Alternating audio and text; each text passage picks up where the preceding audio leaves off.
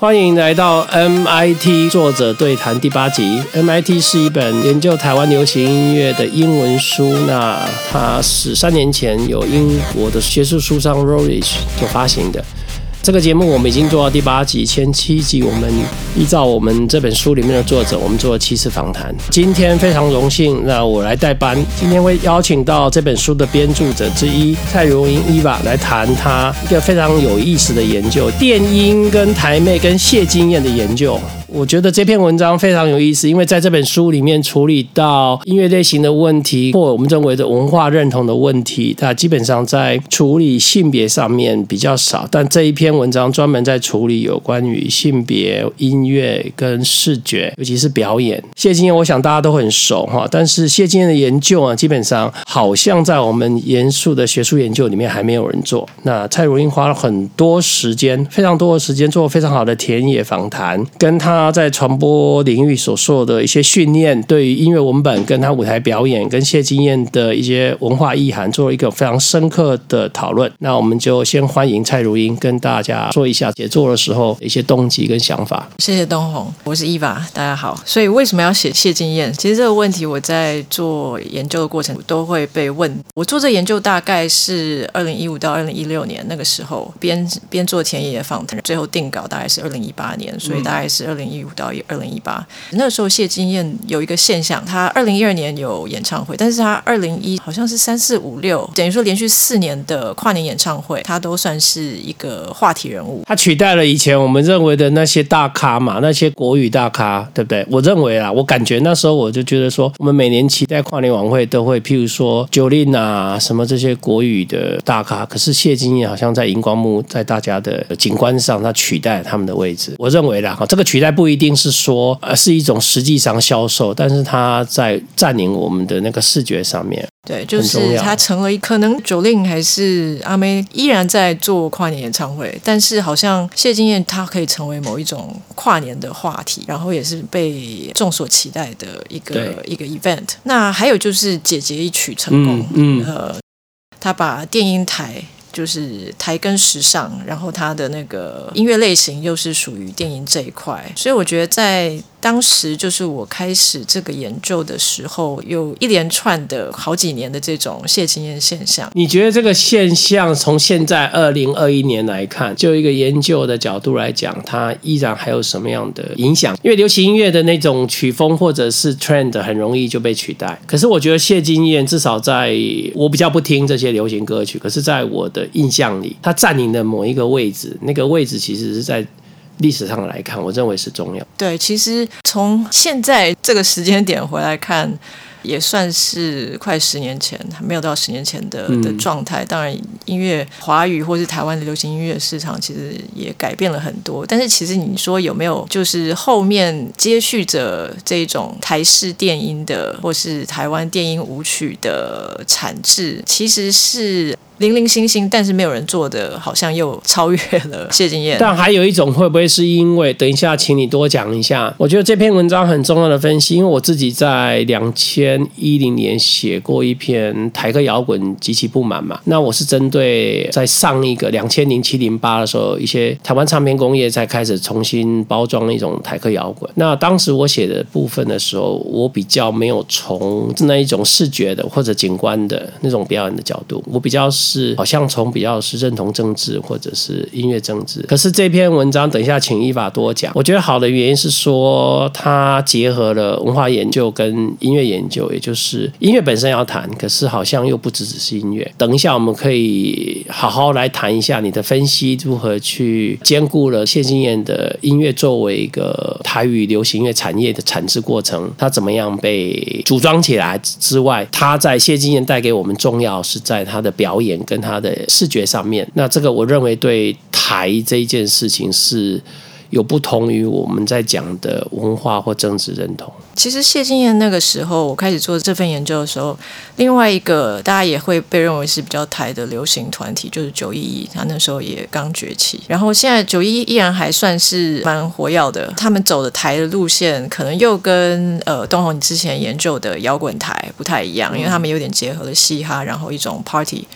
就是很开心的文化的这个。九一其实跟台湾的台语流行音乐产业并没有任何直接的关系。对，它是滚石的嘛。我是说他们崛起的。我觉得如果说现在的年轻人对于谢金燕印象可能是从《姐姐一曲》那二零一三年开始，那他们肯定有很多是不知道，就是谢金燕不是二零一三年才开始成为所谓的电影女王。它其实背后，它是有从台湾台语流行音乐市场两千零二到两千零八那个时期，我觉得它有一个跟传统的流行音乐市场有有很紧密的连接。所以，其实我虽然这篇研究就是以谢金燕这个明星或者他这个很成功的、很现象级的这种艺人做一个出发点，我其实是乍看之下是围绕在个案明星。其实我从学理或者是学术，我是想要探讨的是背后的产业与文化。的这个共鸣，所以那个文化共鸣可能跟认同，呃，虽然有点连结，因为谢金燕本身他自己在他在二零一二年的的那个演唱会一开场的时候，他有做一小段影片，那个是默片，但是他是打上字幕，我稍微念一下。我们没有少女时代，我们没有女神卡卡，老外吃汉堡，我们有挂包，老外喝冰沙，我们吃串冰。我们是这片土地的主人，所以我们要说，我们是幸福的，生活在台湾是骄傲的，生活在台湾你就叫台客。谁说台客不入流？我说台客是主流。谁说台客没水准？我说台客超水准。今天晚上我要告诉你们，台客是时髦的，是性感的，是跟世界接轨的。今天晚上我们要证明台客是屌的，台客是拽的。我台吗？我很台。为我们的台客精神掌声鼓励，然后接着他就接接续，他有一首歌叫《跳起来》，台客跳起来。枪在我们的肩上。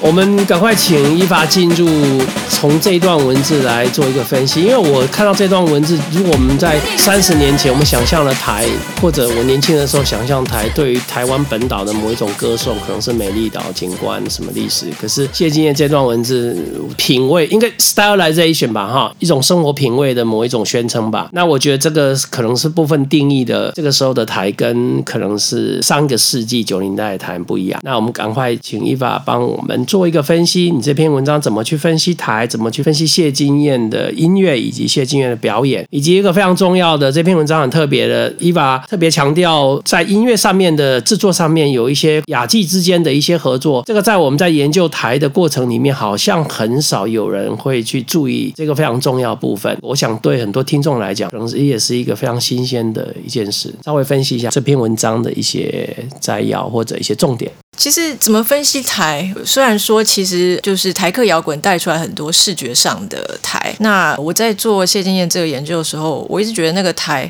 可能它指向好几个，无论是我们说的那个品味，就是 stylization，或者是台湾，或者是台语。我一直觉得说它可能可以做很多多义性的理解。所以其实我一直想要探讨的是，如果明星他可以做一种表征或者一个冰山，我们还要看到它下面的产业。就是冰山下面的动态，其中一个就是那台语流行乐的产业。所以我从谢金燕其实是想要谈到台语流行音乐创作的这个部分。这个资料就是其实学术里面非常少，不知道大家可以叫出来几家专攻台语流行音乐的的唱片公司，譬如说华特、豪记，那可能乾坤，或者是这有些已经不在了。其实民视它是一个蛮重要的渠道，去 push 跟提供资源，让台语的音乐。创作跟词曲人可以持续创作。你讲的民视是整个民视的节目里面的那一群人，包括他的歌唱比赛，然后他的乡土剧，他所有整体的呈现。没错，就是他，譬如要搭主题、习主题曲、片尾曲这些。所以，那过去的学术对于台语的流行音乐研究，我觉得比较偏向歌词文本，这可能比较找得到，或是歌手形象。那之前也在 MIT 做的对谈来过的这个黄玉元老师，他是主攻历史研究，六零七。七零年代的台语娱乐的这一个文化跟产业，那我觉得再近期一点，九零之后，我觉得累积的学术研究就很少，而且我觉得通常会跟声音，就是说不太有什么关联性，可能会从形象或者从文本。那我觉得形象跟文本的分析还是重要，但是我从谢经验就是，我觉得他一方面。可以探讨电音的这种音乐风格，另外一个是可以探讨台语混合自然语，甚至是不存在的空耳这种。你知道空耳？空耳是什么？自然语我知道，你讲的是空耳是其实是日文来的。索拉咪咪，譬如说他在演唱会，他会唱某一首 Big Bang 的 Bang Bang Bang 的那个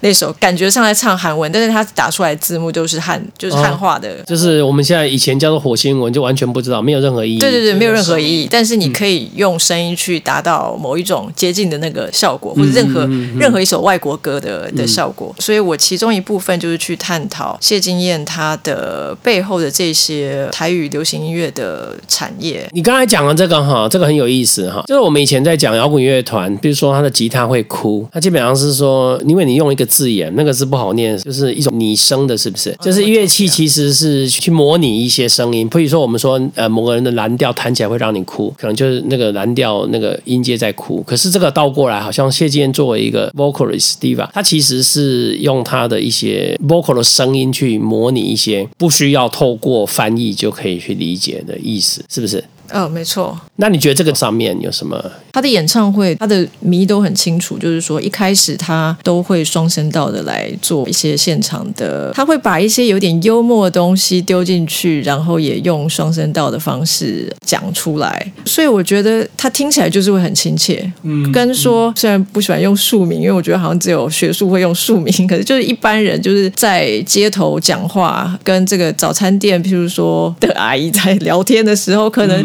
可能就是中英夹杂，然后可能也混了一些台语。这种混杂性其实跟现在的全球化或者是资本主义的这种扩张过程里面，这种 boundary 好像比较容易跨越，对不对？就是他不用透过民族国家之间的 boundary，就是日常生活，像我女儿他们的语言就会充满了各种。我讲的语言不是只有讲话语言，他们的感受好像都是混杂在一起的。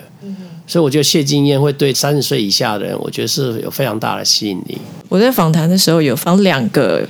呃，夜店的 DJ 都很资深。他其中一个，其实他就他就观察到说，谢金燕他的某一种 appeal，就是他的吸引力吧，的确是在说他使用自然语。如果说两千年到两千二零一零年，他那时候是主要是发行台语电音专辑。嗯，其实他往后姐姐啊这些，其实都混合了很多，就像你说的那个混杂的这种自然语。那我们来谈一下这种不用透过 verbal 的这种语义上面，它其实不是语义学嘛？那这这个可能是跟电音很大的关联性，对不对？你可不可以谈一下电音？因为电音一样的道理，它好像在呃上个世纪末发展的时候，被人家认为是很不入流，就是说它好像是一个电子音乐各种类型主流化。可是如果有去参加电音趴或电子音乐趴的人，会知道那个歌词的那个意义有时候少于音阶或者是声音。跟音乐本身的那种勾动性，让你的身体勾动起来。那这个其实我觉得在谢金燕的身上，其实好像蛮符合这种样貌的。譬如说动词动词，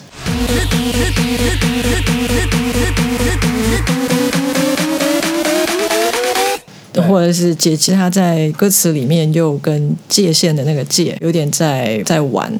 你说歌词优不优美这件事情好像不是那么重要，而是它模拟某一些自然语，然后很容易做让听众做连接。这个是我认为是它第二个时期。但我现在必须要讲一下，就是我会把它分成两个时期吧。就是谢金燕的台式电音舞曲可能分两个时期，一个就是大概我们如果可以从二零一零之前作为第一个时期，就是二零零二，因为他那个时候发行了《悠悠姐妹》，就是他的第一张舞曲的这种专台语专辑。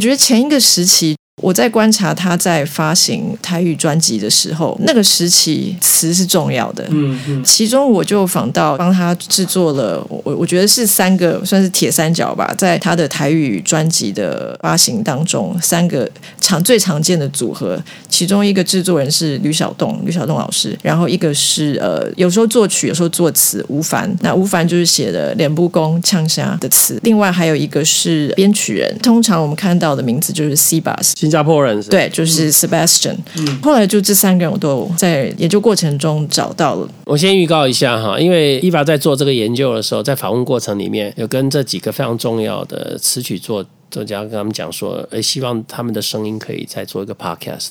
所以如果听众有兴趣的话，下一集就会呃完整的对于这三三个人的一些访谈。先预告一下，来，我们就先简单的讲。简单的说呢，因为吕小栋老师他大概就是谢金燕转台语舞曲最关键的制作人。那其实，在做谢金燕的专辑之前，他做了十三张芭比专辑。十三张芭比的话，这个要有点年纪的人可能就会知道，他们其实算是国语摇头电音里面的始祖吧。他是两个女生的这个双人团体。那其实我也访到其中一个大把，他还继续在演艺圈活跃。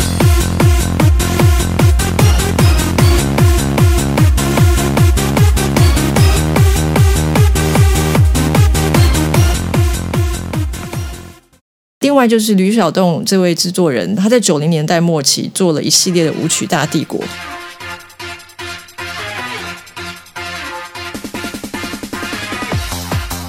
个在九零年代末期，那个时候虽然已经有网络了，但是其实，在流行舞曲的传递跟跨国就非常重要哈。对对对，现在还可以买到一些 CD 吧，《舞曲大帝国》。其实他他也提到，就是说九二一大地震之后，一九九九年，他那时候也做了一首舞曲大悲咒。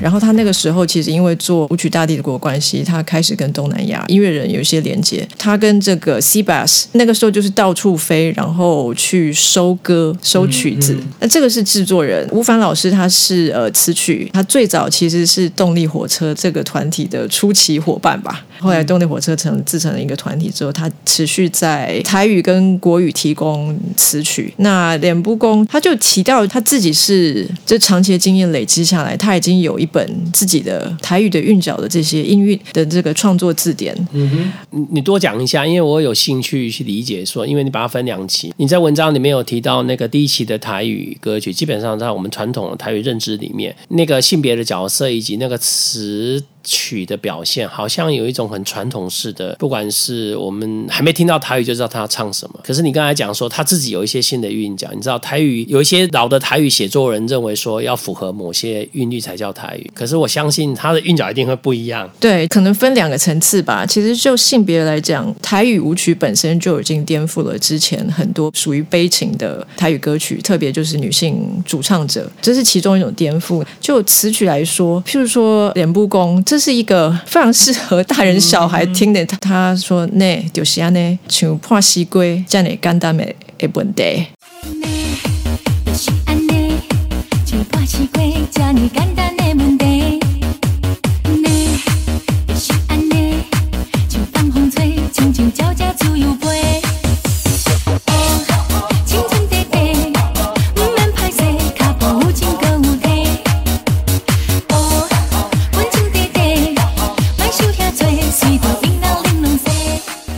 化习归这三个字不会在以前任何的台语或者任何语言出现，所以它也也算是一种创新吧。是啊，那你把它翻成英文，完全没有意义，完全没有意义。对，像切西瓜一样这么简单的问题，有一点意思的就是说，吴凡跟吕小栋这两位音乐人，他们大概跟谢金燕合作。大概到了他转型做比较新的姐姐，他们就没有了。那其实他们两位也都有提到，他们有在观察新的，譬如说九一还是什么这些比较新的台语的流行的，但是他们又在访谈之间去透露出，你要能够传唱。他们虽然有有用词优美这个字吧，我我觉得他们会认为说台这件事情不见得一定要口语到，就是说没有办法传唱下去，它可能是一时的梗。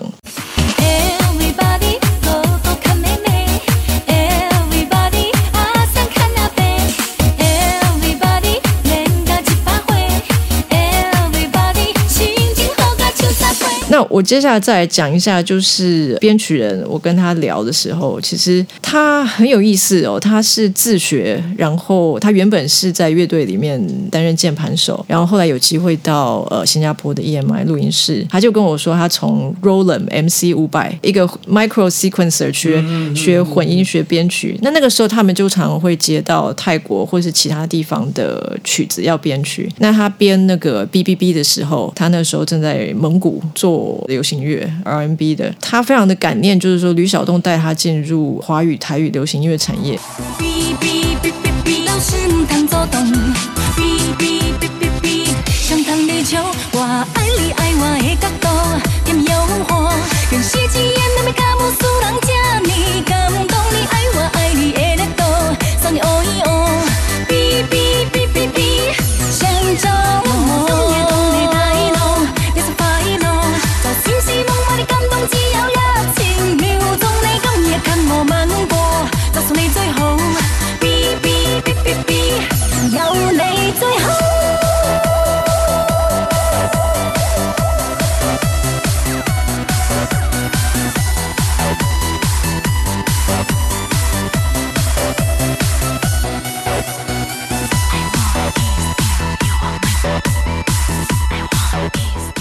这篇文章有一个很重要的英文的题目嘛，叫 “tacky” 嘛。，“tacky” 在我们台语里面大概在面拉共中这怂哎，那所以这个跟音乐性也有关系啊。就是说我们在脑袋里认为的某一种电子的乐器出来的声音，就会跟着某一种形象结合在一起。但我跟他聊了之后，我会觉得非常的惊奇吧，就是觉得说我我们觉得台跟怂，但是在音乐上面，我们是怎么样去可以去区辨出来的？我后来自己想来翻说我的这个。书章的标题，我后来会觉得说，我想要讲的一件事情，可能不一定有很成功的传达。就是谢金燕在讲的这种跟国际接轨的台，我想要透过音乐产业里面的连接，去凸显出那个世界性。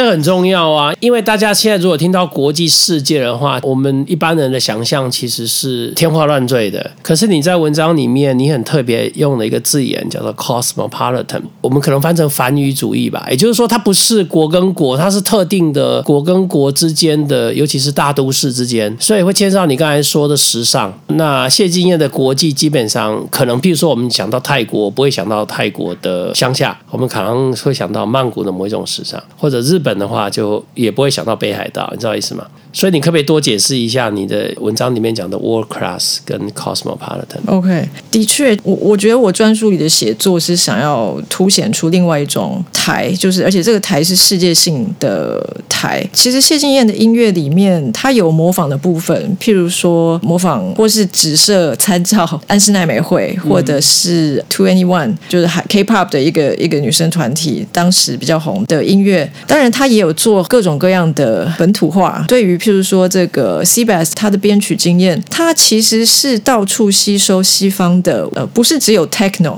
可能早期台湾的台式电音主要的音乐风格是很 techno 的。嗯。那后来的可能当然也有各种各样，也包括谢金燕后来的也去结合了那个 trap 这种嘻哈的这个其中里。你有讲很重要，就是这十年流行的 glitch 跟 trap，对不对？对，这个在嘻哈里面算是一种新的主流吧。对，但是我要讲，并不是连接到这些西方的，而是说在呃谢金燕的世界台吧。我觉得这个世界涵盖东南亚里面的泰国、新加坡，甚至香港。他自己，譬如说 B B B 好了，呃的这首歌里面，他自己试图用呃粤语创作。然后还有就是中国沿海城市的舞厅里面喜欢的某一种慢摇。慢摇是指什么？慢摇它是一个，我觉得绝对是听 EDM、听西方电影的人会觉得不入流的，会觉得 tacky 跟比较 lower class 的。但譬如说有一些国语流行歌曲，你可以透过 remix 去把它变成就是加速。然后呃，它在一些呃中国沿海其实是两千年的时候，无论是这个摇头曲，好，就是譬如说芭比的摇头曲，他们的芭比这个团体在中国沿海非常非常的知名哦。但是我在访大巴的时候，他也提提到，就是说他们在台湾发展的时候会被认为是台，但是在中国沿海的时候不会有那种被排挤的感，那么那么。就是被 look down 的感觉。他也承认，就是说谢金燕好像 upgrade 让台的这种电音风格可以有所提升。当蔡依林她找国外 DJ 的时候，大家就被叫到电音。但是大巴他说芭比当初的时候，大家就觉得那是摇头。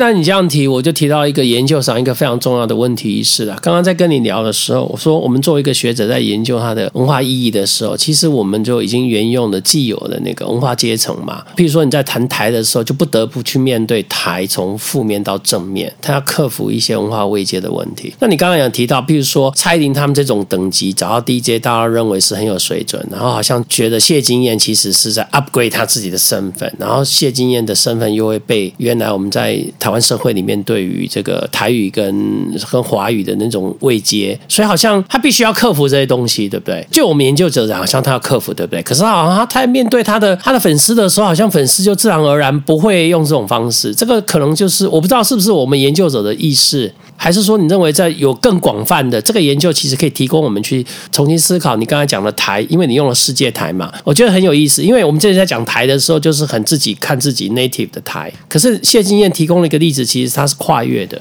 嗯哼，先不管说它是不是在其他国很受欢迎啊，但它的这个企图，我认为整个部署来讲，其实是有你刚才说的跨越台湾的台。其实因为我我做研究的时候，我跟音乐产业有做访谈，我也访了六七位的资深歌。歌迷跟歌迷谈，我觉得他们都是非常敏锐的观察者，他们都很知道，而且他们也觉得说，就是他们会观察到那一种跨国跨地的这种连接，然后但同时又非常的觉得说，谢金燕他可以做这种宣称，他们自己也觉得非常的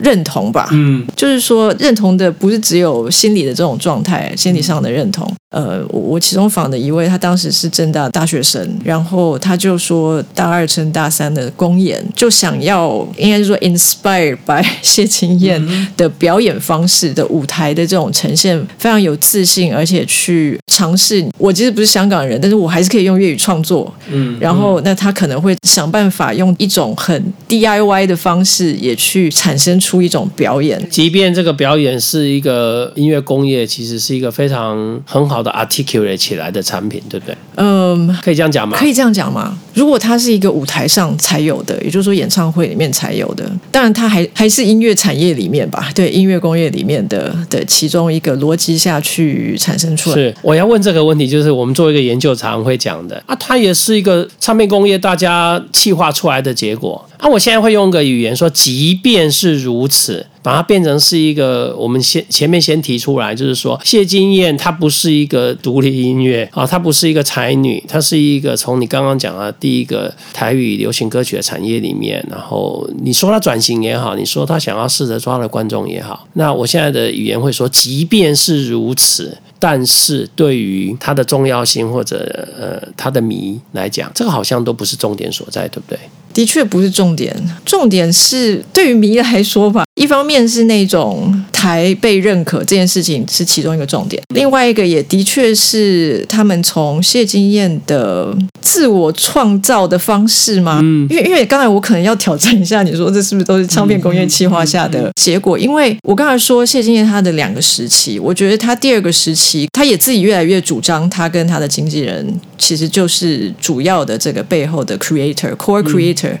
呃，无论是词曲或者是表演。所以，所以我觉得他第二个阶段开始，然后一直到晚近这几年，他朝向非常个人化跟社群形象的操作。一方面，他在音乐方面已经没有定量的专辑，甚至单曲产生。那也就是说，那他早期其实是跟台语流行歌的那个产业是有所连接的。他晚期会主攻这种，我觉得当然现在能够创作音乐的门槛实在是很低啦，就是对，无论是呃电子化或是社群化，粉丝们看得到说好，他跟蔡依林比起来，蔡依林就。就是掌握了所有的资源，音乐产业的资源。那相形之下，谢金燕其实他会有一种微妙的独立性的出现吗？所以我会觉得说，哎，这是不是都是唱片工业企划下的结果？我又觉得说，好像好像不止哦。对，因为我认为每个人都有一些主观的能动性，对不对？嗯。而且我觉得他能动性某一份彰显了我们没有看到的问题。哎，对我来讲是台跟华语的。那另外一个就是性别上面，啊，再来就是我们长期以来对巨星的某一种感觉。那当然有时候我有点矛盾，因为好像前阵子是几年前我看过谢金燕去参与那个国际的那个什么 fashion show 嘛，是不是？嗯哼。然后好像有一些评论就是说，哦，这买 size 就国际舞台哦，你知道那种感觉。我觉得今天我如果是那个艺人，我会觉得说我所有的努力好像不管怎么做都被认为好像在想要往上爬。可是为什么蔡依林他们这些人都不会被认为说他们所有的下一步都是为了要做这样的事情？这是我在身体里面的一些问题。当然，这部分显现出我们一开始在讲那个台的那种社会意义。其实我认为还是有一些根深蒂固的一些位阶上面，所以他们我觉得会很辛苦。即便我不认识谢金燕，我觉得那也就是它的重要性。这我自己的感觉啦，哈。因为我以前小时候来台北的时候，被人家说我很台的时候，我想象就是这种很低很低俗的嘛。那我们的我们我们这个时代的台都没有像像现在这个时代的台，现在年轻人讲台好像是有一点非常 proud of 这种感觉，对不对？你觉得你的研究里面谢金有没有提供你这种所谓的我们说主体性的某一种能动，好像要蹦出来这样子？从歌迷的，你是问我还是问问你呀？问你呀？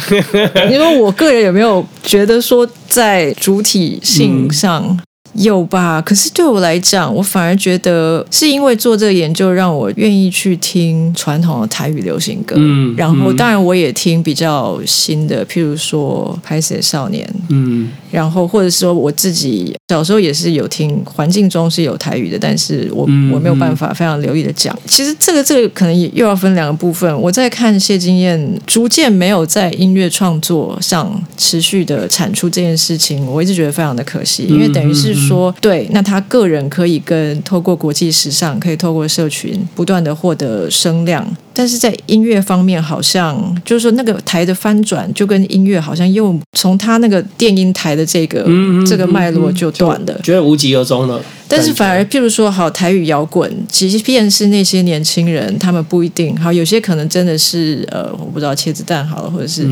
呃台语摇滚这一块，他会去精进台语的台文、台语台文的表达的这个部分嘛，而不是只是说台就是一种会靠一种粗俗化。是，其实谢金燕他的他是有会靠的，无论是因为这是他母语，对不对？对，他不需要重新学。对，那他也会跟年轻世代的这种语言。呃，那甚至是会打到，譬如说男同志社群，是老娘这个姐姐。这种会产生在这个那个在那个是那些社群里面会产生某一种共鸣性。你你既然提到这个，我借这个就会问下一个问题，因为你的文章里面有提到，早期台客摇滚的时候，像谢金燕他们这些呃女性，基本上是被认为在伴随的那个男性的台客摇滚，所以她早期出现的时候，其实是她跟有个她有跟那个伍佰嘛，可是到了两千二零一零年之后，她感觉她就是主导性的在舞台上，她是一个 single 的 star。那你刚刚有提到说这种从音乐到视觉到一种景观式的这种身体性的展演，其实吸引了很多我们看不到的社群。譬如说，你刚刚提到 gay 文化，那这个其实我认为是可能一般大众看不到了，但是对我们来讲非常重要，因为它这个牵涉到这个影响力嘛。这种影响力其实是在我们日常生活里面。那那你可不可以多谈一下后者？OK，就是在男同志社群，刚好我访谈到的迷群当中，有不少就是男同志。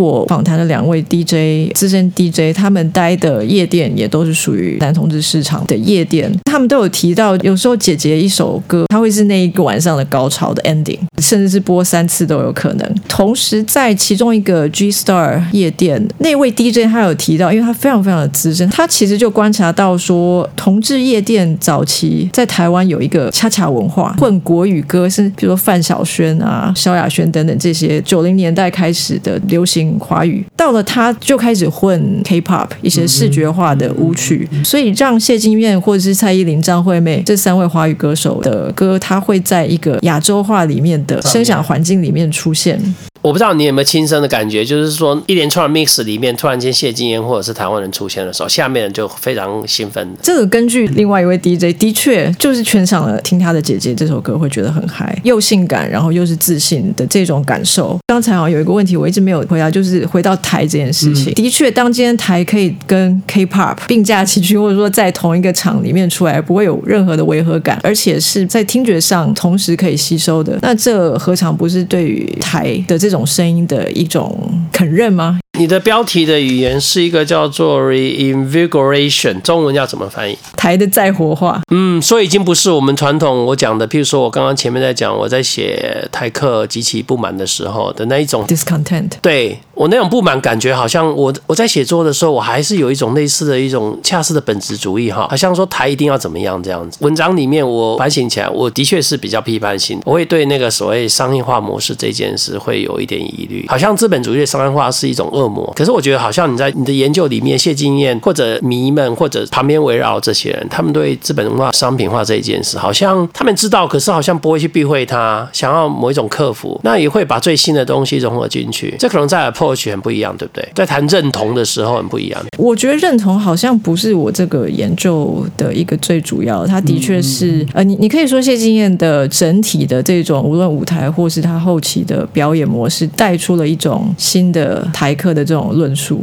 对啊，我觉得很重要哎，因为现在有人在讲台客吗？现在都讲台，对不对？我记得好像台客这两个字的用语，好像就已经被锁定在两千年左右。现在人轻好像比较不讲台客，这样讲直接讲台，对不对？对，就是形容词的这个，而不是身份的定下来的固固态化的这一种认同。的确，就是从跟粉丝聊的时候，我觉得他们也是很容易越界跟跨界的那种。我觉得很白话的，我英文是用 vernacular，其实 vernacular 这个字不太好翻。那我们讲地方语言或方言，对不对？对，但是它有时候又跟俗的、自然的那种土的。我觉得为什么我每次讲到俗跟土这件事哈，在台湾我的感觉，尤其是学者，好像讲的时候都有一点犹豫。为什么？因为好像在我们的受教育里面，那个俗跟土已经在文化位阶上面，在一个象征性的暴力之下，我们都是附属。可是那个在原来英文的 vernacular 那个字，我认为就是我们如果翻成我们很在地的人们用的语言呐，所以你要把它翻转回来，有时候要花比较多的心思。比较常听到学者或者学术就会用素朴。就是又要用一个很高、比较高级、对啊，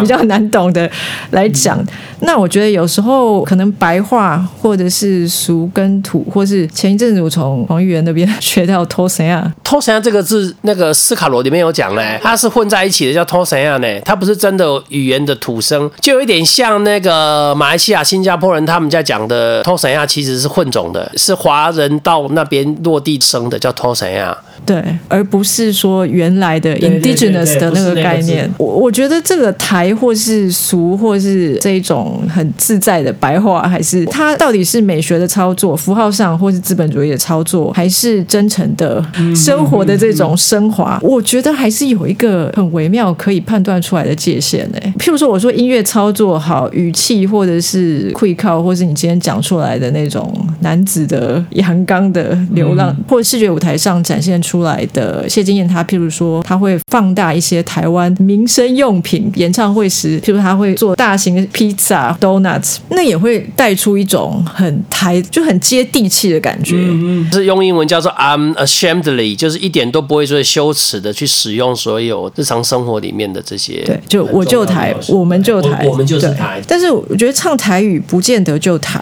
就像唱华话语不见得不抬。当然，那个也是某一种，他看到他的符号性，他可以玩，他可以感觉上用比较文雅方式来 dis 来来骂一些比较做作的。我觉得那也是在展现某一种台。但是同时，我也三不五时去听台语流行歌，不是华语流行歌里面的台语，就是黄飞。好好，我好像还要找一个比较 authentic 的代表，因为我们找不到一个语言，所以我们会说 authentic。我只会讲说是，譬如说我从南部来的，我的台语歌曲。会认为是我在没有接受到华语的耳朵以前听的台语歌曲，我就只能这样讲。你说那个是不是 authentic？你怎么讲？江蕙后来九零年代红的那个，有人称之为叫国语规格的制作，我很讨厌这几个语言。它显然有一个未接上面的。可是我们在聆听上面，我们是可以从时代去区分的。但是这样就有一个问题，就是我觉得我的文章也一直要强调，就是透过谢金来强调的是，台语流行歌其实它一直都在现代化，不是因为国语流行产制的规格而现代化，它有用它自己的方式。我们都会把华语的这种当做一个产业的某一种标准去看待，我们就忽略掉了。因为时间的关系，我们请伊娃最后给我们简单的几个盘整这篇文章的几个重点。台的刚才是说再活化吧，但是可能再生命化，这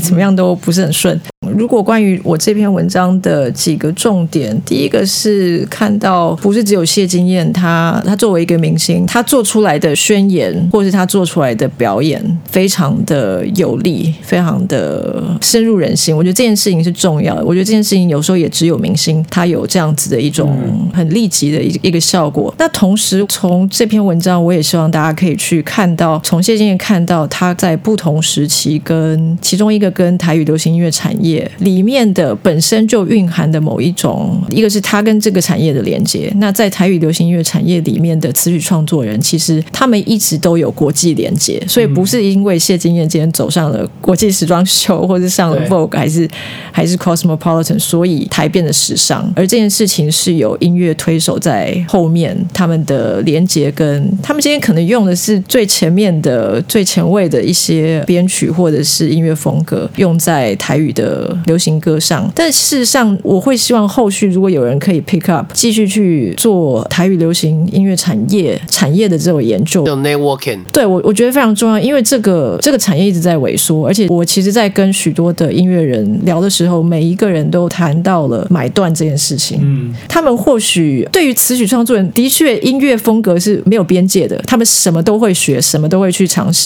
他们在意的是声线或者是语言的这种表达，他们不会说我只要做台，他们其实都是创作人，但是在就是说这个产业这件事情，当然这是他们的环境。版权上面嘛，对版版权上面，这个也是我听到了以前台语唱片工业被诟病的。好像写台语歌的没办法写像华语歌这样，他可以如果 hit 的话，他继续有收入，是不是？好像这个问题蛮严重的。的确，这个也是 访谈的时候有有蛮多这方面的讨论。那另外就是说，台语的音乐乐风，它跟它其实还有非常多的可能性。那所以我觉得未来如果有研究者想要 pick up 继续做的话，我觉得是会是非常棒的一个推进。最后就是，我觉得台的确有翻转，在符号上或文化上或文化位阶上，但是它还是。在某一些相对位置里面，我觉得隐性的或是未来什么时候显性的符号争霸，可能还会再出现。那所谓台的有格调这件事情，在这个时期，可能世界经验最红的这个时期，的确有留下一个透过呃台语电影，或是透过他的表演方式，他已经把这个国际台这一种，我就是台，我台是可以彰显的，就是唱出来讲出来。但是他后续，我觉得还是有可能继续被。争霸跟重新再诠释，这大概是我最后想要说的。好，我们今天非常谢谢伊娃蔡如英给我们做一个非常精彩关于谢金燕，应该这样讲，台湾的电音或者台在谢金燕的身上彰显出来的一个非常重要的文化意义呢，其实对我们的事业上非常非常重要，因为我们以为台好像就是一个往内自己看，那不要忽略掉台湾流行乐的发展，从三零年代开始都一直其实是跨越某些国际的，只是我们的视野没有跟着，然后大家在一般外在看到的时候，没有在明星。或者在音乐的身上看到，